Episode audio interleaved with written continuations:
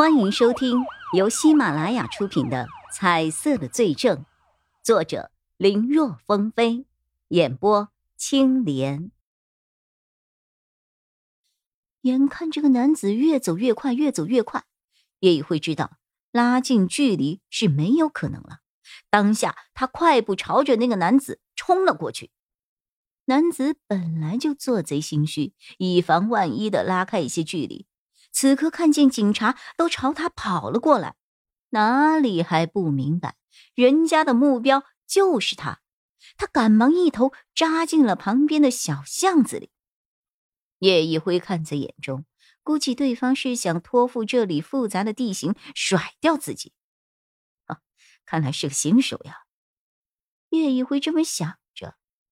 要是对方被一个普通人追，的确进了小巷子会被轻易甩掉，但是他是警察，这里又是他们派出所的辖区，周围的地方他都不知道走过多少遍了，地形什么的太清楚不过了。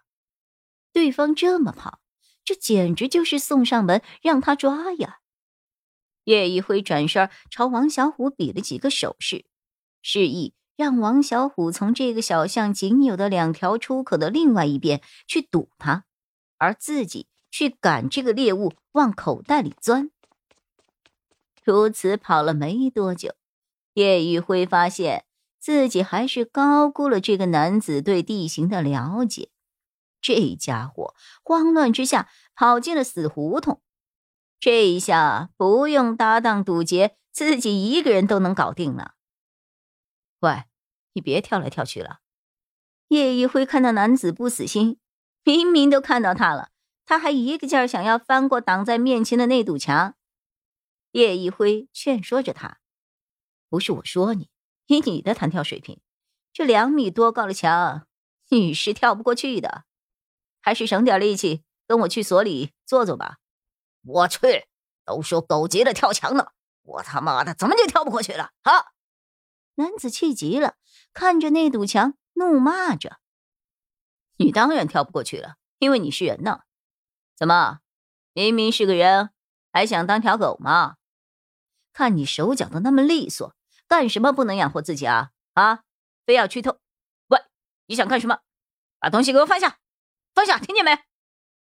岳以辉正说着，眼见跑不掉的男子抄起了地上的一块板砖，朝他冲了过来。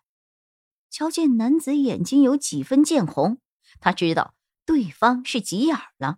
单纯的言语在这一刻已经无用。叶一辉不再废话，面对着直冲而来的男子，一个擒拿手，简单利落将其撂倒在地。哦哦呀哦，疼疼！喂，胳膊快断了！哎呀，断了，松一点，松一点！哎呦！男子被压在地上，一个劲儿的哀嚎。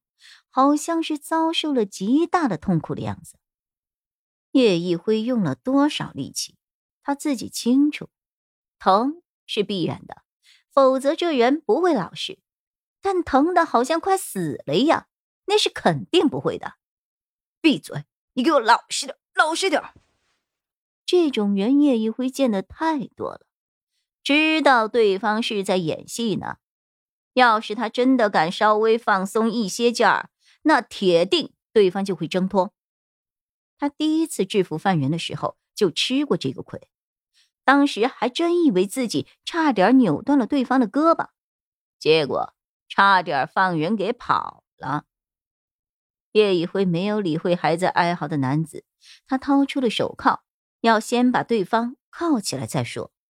可是男子手腕上的一处疤痕，让叶一辉的动作不由为之一顿。刚才男子的挣扎，让对方本来戴着的口罩已经脱落。看了看男子的侧脸，还有对方那一头有些自来卷的头发，一段快要被遗忘的记忆在叶一辉的脑中被唤醒，压着男子的手也不由得松了点力道。雷王，是你？哦。叶一辉那个“妈”字还没有出口，被压在身下的男子猛然剧烈的挣扎了起来，没有被束缚的左手直接抄起了刚才被擒住时掉在一旁的板砖，朝着叶一辉的脑袋就呼了过去。叶一辉正陷入回忆之中，一时不察，直接被那人用板砖打在了额角上，这红砖直接被拍碎成了好几块。叶一辉顿时觉得眼前发黑，整个人栽倒在了一旁，额角也流出了鲜血。让你追我，让你追我，让你追我，臭警察！哼！没了束缚，男子急忙从地上爬了起来，对着倒在地上的叶一辉就是几脚，边踹边骂骂咧咧的。等火气撒了不少后，男子又探了探叶一辉的鼻息，嗯，还有气儿，他这才放下了心。袭警固然严重，但至少比直接给弄死的好呀。这边放下心来，男子才突然想起，这个警察刚才喊了一声“雷王”，你是怎么知道我这外号的？啊？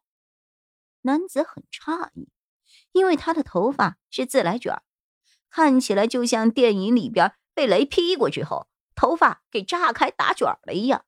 再加上打架凶狠，没人敢惹他，所以被周围的人起了这么一个外号。可自从他八岁离开福利院之后，就再也没有听到过这个称呼了。之后遇到的人，不是喊他名字，就是喊他。民歌、雷王什么的，也就是小时候敢说说罢了。等长大了，除了缺心眼儿和脑子不好使，谁还敢自称是王啊？反正至少他这种小人物是不敢的。雷王，一个外号，勾起了耿成明儿时的记忆。本集播讲完毕，感谢收听，更多精彩内容，请在喜马拉雅搜索“青莲嘚不嘚”。